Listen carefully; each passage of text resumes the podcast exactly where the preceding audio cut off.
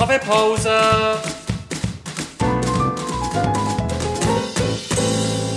Das ist der Podcast Kaffeepause vom Bernischen Historischen Museum.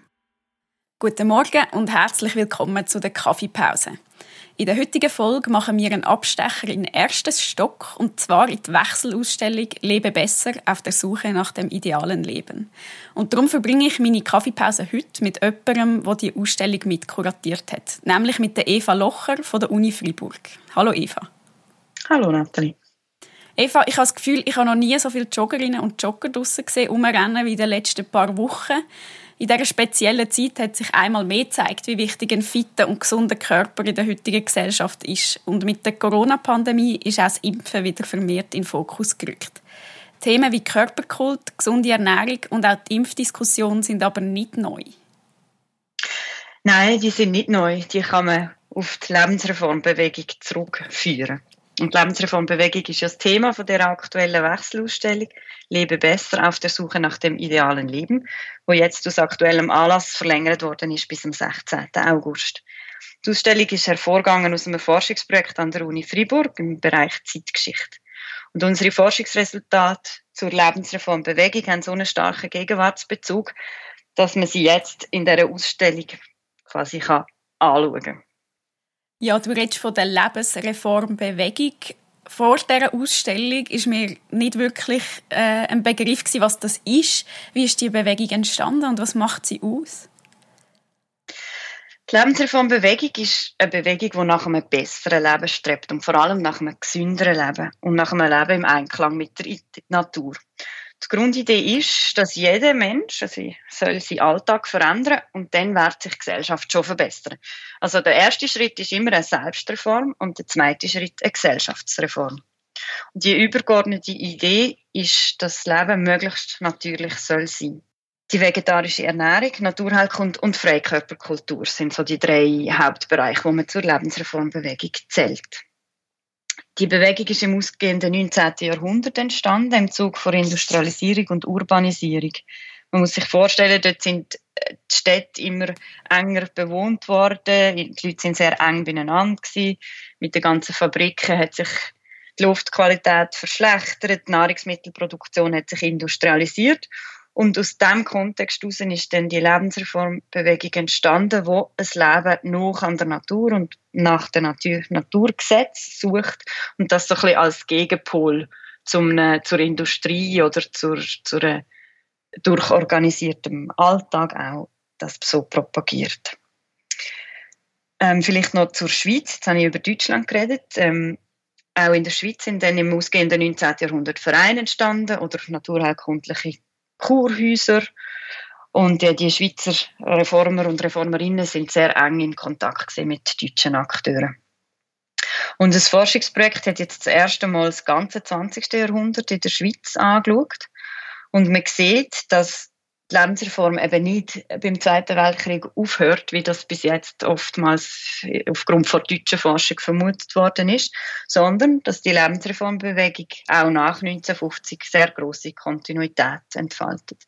Ihre Prinzipien, so das natürliche Leben, das natürliche Essen, Gesundheit, Körperkult, die bleiben weiter bestehen, aber sie begründen sie neu und sie passen sie an, an neue Kontexte an. Also zum Beispiel die Umweltbedrohung ist ein großes Thema wie kann man der begegnen mit dem mit einem anderen Alltag, einem neuen Leben, einem gesünderen Leben. Oder beispielsweise die Atomenergie ist so ein bisschen auch der Inbegriff von neuen Gefahren, wo man mit so einer Alltagsgestaltung soll begegnen ja, die, die Themen, die du ansprichst, das sind doch auch Themen, die in den 70er Jahren allgemein diskutiert worden sind. Und gerade von der Gegenkultur ist zum Beispiel die Umweltbedrohung äh, gross in der Agenda gestanden. Genau, das ist ein sehr wichtiges Thema geworden in den 1970er Jahren. Und du sprichst es an, Gegenkultur, wo man auch als synonymes alternative Milieu könnte sagen, hat das äh, sehr stark beschäftigt. Also die drohende um also die, die zunehmende Umweltverschmutzung, die Städte, was macht man, wie soll man leben, wie soll man gesund leben? Und wie will man leben Und die jungen Menschen, die aus dieser Gegenkultur, die haben nach, einem, nach einer Alternative gesucht. Ganz wichtig geworden ist gemeinschaftliches Wohnen, zum Beispiel in Kommunen, wo man versucht hat, ökologisch nachhaltiger zu leben. Aber auch ein freierer Umgang mit dem Körper und mit Sexualität sind wichtig gewesen. Oder dass man so versucht hat, möglichst nach seinen eigenen Vorstellungen zu leben, solidarisch sein und natürlich. Jetzt erinnert ja die Werte vom alternativen Milieu auch sehr an das, was die Lebensreformer und Reformerinnen seit dem ausgehenden 19. Jahrhundert haben wollen. Also ist das alternative Milieu eine Wiederholung von der Lebensreform? Es ist nicht unbedingt eine Wiederholung. Also klar, man kann es zurückführen auf, auf das ausgehende 19. Jahrhundert, wo die Lebensreform diese Sachen schon formuliert hat. Aber gleichzeitig kann man sie eben auch sagen, die Lebensreform ist auch mit dem Alternativmilieu gleichzeitig aktiv gewesen. Und gerade die 1970er Jahre, die zeigen, dass es sehr äh, viele Schnittstellen gegeben hat zwischen den beiden Milieus oder zwischen den beiden Bewegungen.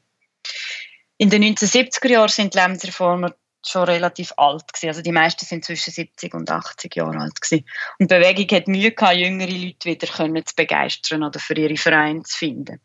Es hat viele neue Freizeitangebote gegeben. Jugendliche, die haben nicht, die haben viel mehr Möglichkeiten gehabt als jemals vorher. Die haben nicht unbedingt in die gleichen vegetarischen oder naturheilkundlichen Vereine gehen, wie ihre Eltern schon gewesen sind. Und dann entsteht eben das, die Gegenkultur, das Alternativmilieu. Und ähm, sehr interessant ist, wie stehen jetzt die beiden Gruppen zueinander. Und es gibt eine erste Verbindungslinie, wo man ganz deutlich sieht im Thema von der vegetarischen Ernährung. Die vegetarische Ernährung wird im alternativen Milieu sehr populär. Und damit man die kann umsetzen kann, also damit die gegenkulturellen Akteure und Akteurinnen das können umsetzen können, stützen sie sich auf das Wissen von der Lebensreform. Sie lesen dann ihre Bücher, nehmen ihre Rezepte, gehen in die Reformhäuser, gehen Zutaten einkaufen und, und verbreiten so eigentlich das lebensreformerische Wissen in ihren Strukturen. Da gibt es aber auch eine zweite Verbindungslinie, nämlich die Landkommunen in den Alpen, die in den 1970er Jahren entstanden. Dort sind junge Leute, äh, haben sich auf Höfe angesiedelt in den Alpen, haben wollen Selbstversorgung betreiben, möglichst biologisch anbauen, sich so ein bisschen lösen von den Konsumstrukturen und vor allem ökologisch nachhaltig leben. Und die älteren Lebensreformen, die haben sehr genau beobachtet, was dort passiert, haben zum Teil die Höfe besucht, die Kommunen besucht, in ihren Zeitschriften darüber geschrieben. Und äh, ja, es hat wirklich interessiert, was die Jungen hier machen. Ja, dazu gibt es ein äh, gutes Beispiel in unserer Ausstellung, die momentan läuft. Genau, in der Ausstellung Leben besser auf der Suche nach dem idealen Leben haben wir das Beispiel von der Berglütli gewählt. Das ist ähm, eine Gruppierung. Also in den Sommermonaten 1971 bis 1973 haben junge Leute auf der Gärenalp im Wallis sozusagen der Ausstieg geprobt. Sie haben dort gemeinsam in einem Zeltcamp gelebt, haben neue Lebensformen ausprobiert, neue Werte finden, sich selber entdecken. Und ganz ein wichtiger Antrieb war, dass sie weg aus der Stadt und zurück in die Natur. Und das klingt natürlich sehr lebensreformisch, zurück zur Natur. Das, also die historischen Quellen zeigen, dass die jungen Aussteiger, die Bergleute ganz konkrete Unterstützung von älteren Lebensreformern hatten. Also der Paul Häusle beispielsweise, der war ähm, Zentralsekretär von einem naturheilkundlichen Verein und hat sich sehr dafür engagiert, dass man den biologischen Landbau fördert. Er hat ein grosses naturheilkundliches Wissen gehabt, aufgrund von seiner Funktion in diesem Verein und ist dann nachher zu den Bergleuten gegangen und hat in diesen Sommercamps ihnen wiederholt Kurs gegeben zu Naturheilkund und Kräuterheilkund. Also die jungen Leute haben dort sehr direkt Zugriff gehabt aufs lebensreformerische Wissen.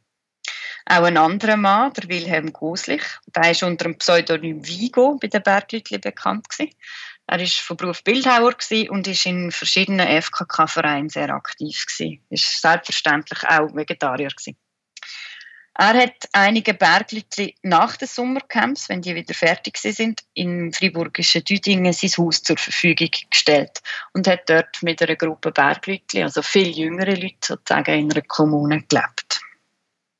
Man kann also fast sagen, dass die zwei Bewegungen sich nicht wirklich konkurriert haben, sondern fast schon eine Kooperation entstanden ist. Genau, das kann man so sagen. Ja, ich glaube, die gemeinsame Ideal und die Suche nach einem natürlichen, besseren Leben hat sehr viele Verbindungen geschaffen. Und die alten Lebensreformer, die vielleicht merken, es, geht so ein bisschen einem Ende zu oder sie selber wissen, sie können jetzt nicht mehr ewig die Vereine am Leben behalten, sind sehr davon angetan, dass jetzt eine neue Generation die alten Prinzipien nochmal aktiviert und nach neuen Wegen sucht, das natürliche Leben umzusetzen. Und ich habe vorher gesagt, eben das, so das Wissen, das zirkuliert von der Lebensreform ins Alternativmilieu, aber man kann es auch noch weiterziehen. Also der Transfer bleibt nicht dort stehen. Aus dem Alternativmilieu verbreiten sich lebensreformische Ideen oder Praktiken dann auch weiter in die breite Gesellschaft.